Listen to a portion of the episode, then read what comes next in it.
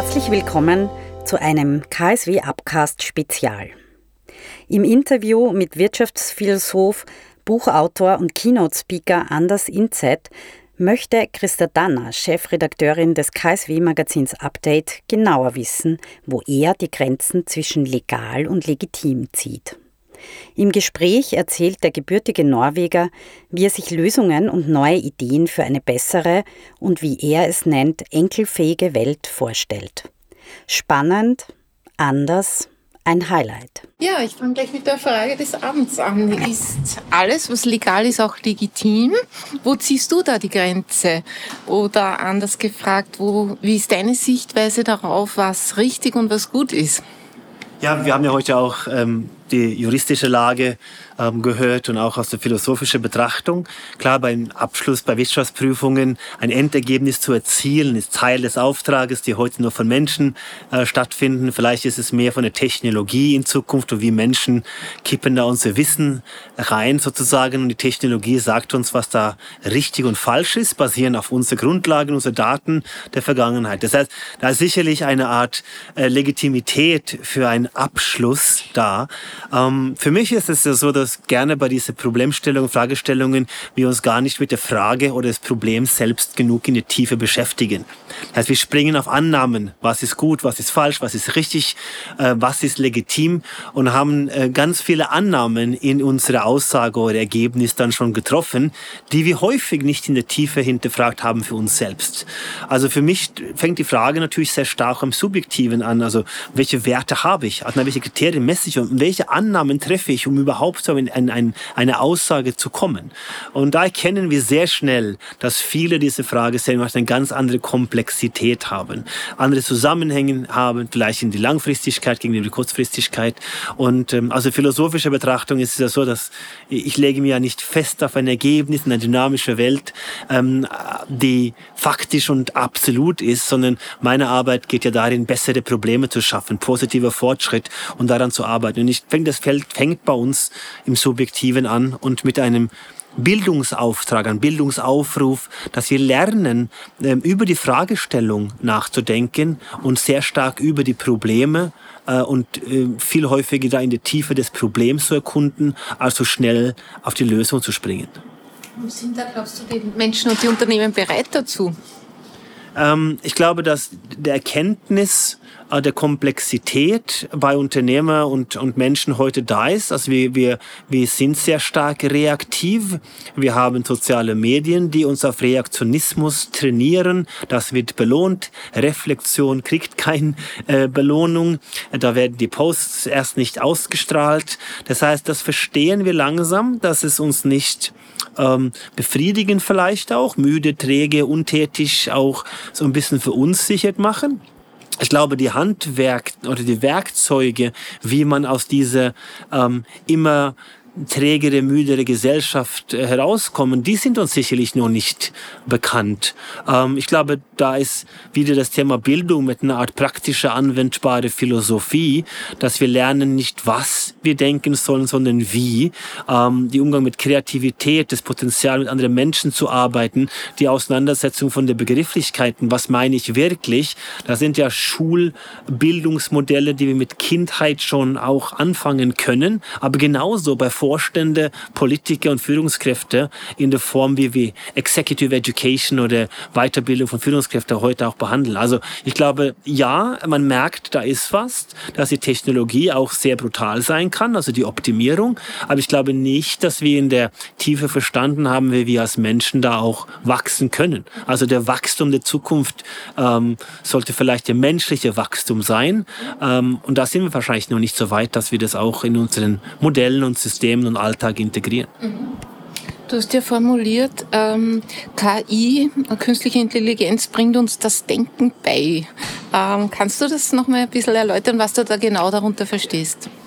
Ja, ich glaube, das zwingt uns eher dazu, dass wir uns das Denken beibringen und, oder dass die Maschine uns das beibringt. Ähm, der Grund dafür ist, dass wir stehen vor also zwei Thesen. Die eine ist vielleicht ein bisschen steiler, äh, die andere vielleicht ein bisschen offensichtlicher. Die Grenzkosten für Intelligenz oder Wissen rast Richtung Null. Das heißt, wir haben eine Volldemokratisierung von Allwissenheit. Je besser wir die Daten trainieren, je mehr Daten wir reinkippen, je besser wird's. Und da haben wir diese ausgelagerte Allwissenheit. Also wir schaffen was Göttliches, was die Allwissenheit angeht, die uns das alles vorkauen und sagen, wie funktioniert das? So. Was heißt das? Das heißt natürlich, dass es nicht mehr um Wissen geht, sondern es geht um Verstehen, um, um die vernünftige zu Handlung. Es geht um, um die Agi Agieren in jenseits sind Unbekannte. Ähm, und das ist natürlich das, was die Technologie uns jetzt lehrt. Wir müssen lernen zu lernen. Ähm, und das ist eine neue Aufgabe. Die zweite Thematik ist, dass in diesem Zuge der technologischen Umwälzung ähm, könnte sein auch, dass die Grenzkosten für Energie auch sehr schnell Richtung Null geht, weil das ist ja einer der, der großen Hebel auch für ein ökologisches Fortbestehen unseres Planetens. Und was heißt das für uns, wenn wir kostenlose Energie und kostenlosen Wissen zur Verfügung äh, bekommen? Äh, und das ist das, was ich meine mit dem Denken, dass wir sind jetzt gezwungen, über diese Szenarien äh, zu reflektieren. Und je mehr uns das Wissen ja quasi vordefiniert wird und automatisiert wird, dann zwingt es uns dazu, aus dieser reaktive, also Durchläufe, Hitze, Prozessierung von Informationen zu einem Mensch zu werden. Und da gehört eben das Denken an sich oder das Denken über das Gedachte dazu. Ähm, und somit würde ich eher sagen, ähm, die KI zwingt uns dazu, äh, das Denken zu lernen ähm, und auch wiederum dann das Denken an sich, wo wir dann im klassischen philosophischen Sinne mit irgendwas zu tun haben, woran wir eigentlich nie herankommen können sondern äh, wir wissen ja schlicht nicht, was zündet die Magie im Entstehen eines Gedankens, wo kommt das alles her, sondern wir reflektieren ja über das Gedachte. Das heißt, da wiederum, wenn alles vorgedacht ist, im Sinne von das, was passiert ist, die Technologie, dann besteht die Aufgabe darin, heute für uns darüber nachzudenken. Und das merken wir auch in allen, also auch in der Wirtschaftsprüfung und Steuerberatung und allen Berufen, wo es um Expertentum geht. Was macht die KI als erstes? Die offenbart Scharlatane, Menschen, die ihr Handwerk nicht gut können.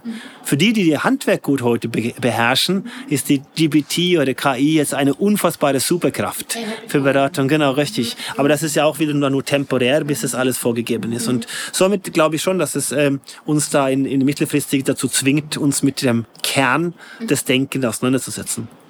Okay. Noch eine sozusagen große Frage. Wie kann, ähm, wie soll die Wirtschaft heute dazu beitragen, den Wohlstand und die Lebensqualität, die wir haben, darauf bist du auch eingegangen, für spätere Generationen zu sichern? Stichwort enkelfähige Wirtschaft, die du ja in deinen Büchern gerne auch aufgreifst. Ja, eine sehr schöne Frage. Ähm, und ich glaube, wir können es nicht an die Wirtschaft oder an den Kapitalismus auslagern, sondern letzten Endes sind wir die Menschen, die das gestalten. Äh, ich mache ja eine Plädoyer für eine Leistungskultur, für eine neue Form des Unternehmertums, wo eben das Soziale und das Ökologische ein integraler Bestandteil des, des, des, des Wirtschaftens ist. Äh, Wohlstand für alle nach Ludwig Erhard, ähm, super, aber wenn der Planeten und der Menschen keine Rolle spielt, äh, dann scheint es auch eine ziemlich endliche Szenarie zu sein. Das hat funktioniert. 50 Jahre lang optimieren wir, die Welt geht vorwärts. Ähm, aber vermutlich gibt es irgendwo Grenzen der Ressourcen. Vermutlich gibt es auch Herausforderungen, was Klima angeht. So zumindest mal die wissenschaftliche Grundlagen, die wir heute haben. Also versuchen wir zweifelhaft irgendwie äh, nach irgendwelche Lösungen zu suchen. Ich glaube, die Lösung ist in dem Kapitalismus selbst, dass wir den Kapitalismus humaner machen, dass wir eine neue Unternehmerkultur, der glaubt, glaubt an wissenschaftlicher Fortschritt, der glaubt an technologischen Ansätzen, also eben Entitäten, die Plastik aus den Meeren saugen und in Echtzeit in Energie umwandelt äh, oder Flugzeuge oder Objekte in der Luft, die CO2 aus der Luft saugt und das in Energie umwandelt. Es gibt wenige physische Gesetze, sowas nicht leisten zu können. Also bleibt die Rolle der Wirtschaft eben dann die große Hebel, die Möglichkeit. Der Kapitalismus und das Unternehmertum ist dann eine Möglichkeit, um eben große Herausforderungen wie Klima Klima, Armutsbekämpfung, äh, Wohlstandserhaltssicherung oder Vermehrung menschlicher Wachstum dergleichen. Das ist eine Opportunität, eine Potentialität in der Kraft, den wir heute nicht ausschöpfen. Ja, verstehen wir nicht falsch. Es heißt nicht, dass wir uns ein bisschen reduzieren können. Es heißt nicht, dass wir natürlich das Offensichtliche tun sollten, nämlich Ressourceneffizienz. Aber die Ressourceneffizienz, das, was wir unter Kreislaufwirtschaft und regenerative Ansätze, das wird am Ende des Tages EBIT wirksam sein. Da gibt es einen Profit. Also nun, wenn ich effizient agiere, kann ich auch Geld verdienen. Das heißt, das ändert sich auch. Und dann bleibt der große Hebel, nämlich technologischer Fortschritt, fast eine Technologie-Utopismus. Wir brauchen so viel mehr technologische Lösungen, die uns bei Klima- und Umweltbekämpfung machen, um eben auch Wirtschaft in, in Regionen, Gebiete wie Afrika, dass da eine Grundlage für Ökonomie entsteht, dass die Menschen überhaupt überleben können. Sonst kommt das ganze System ja in eine noch viel größere Schieflage. Wenn plötzlich 200, 300 Millionen Menschen aus Afrika auf sich auf den Weg nach Europa machen, weil die Lebensgrundlage nicht da ist, dann haben wir natürlich in Europa auch andere Herausforderungen in Sachen Migration, Integration. Und deswegen ist es so wichtig, glaube ich, dass wir Kapitalismus humaner machen, eine Art Upgrade des, der, der Wirtschaft. Und das ist eben auch der Ansatz der Enkelfähig, wo Enkelfähig eigentlich das Wort Unendlichkeit ersetzt, weil wir können alle sagen, wie verhalte ich mich, so dass es mir gut geht und meine Enkel noch besser. Äh, und da können wir eine Sache nehmen, zwei Sachen nehmen und dann kann ich mich selbst dagegen messen. Ich sage, daran glaube ich. Und dann werde ich ja validiert immer. Da wird jemand sagen, na, der hat deine Annahmen sind falsch. Aber wenn die stimmen, dann weiß ich auch, wie kann ich es besser machen. Und dann hast du eben einen positiven Fortschritt erzeugt. Und da steckt, glaube ich, unheimlich viel Kraft. Da steht auch neue Geschäftsmodelle, neue, in Gänze sinnvolle Arbeiten.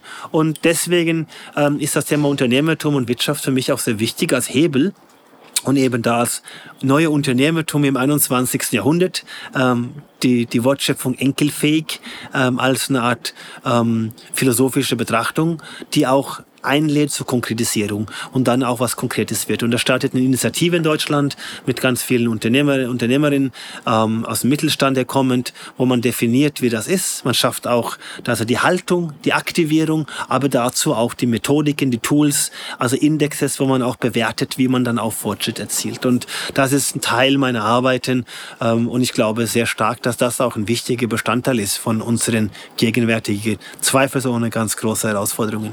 Letzte, letzte Frage, da sind wir bei den Herausforderungen. Äh, welche Herausforderungen kann aus deiner Sicht die Wirtschaft besser lösen als die Politik? Ich habe ja auch gelesen, ähm, du gibst der klassischen Parteienstruktur keine große Zukunft mehr. Ähm, was kann die Wirtschaft, was kann vielleicht auch gerade unser Berufsstand da beitragen, um das besser zu machen?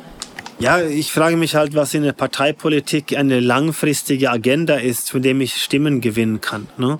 Ähm, also wenn ich jetzt heute in der Debatte heute Abend sage, wenn ich jetzt irgendwas heute täten müsste, der für die Bürger heute nicht gut wäre, aber in zehn Jahren. Und ich wäre davon überzeugt, ich würde keine Stimme kriegen.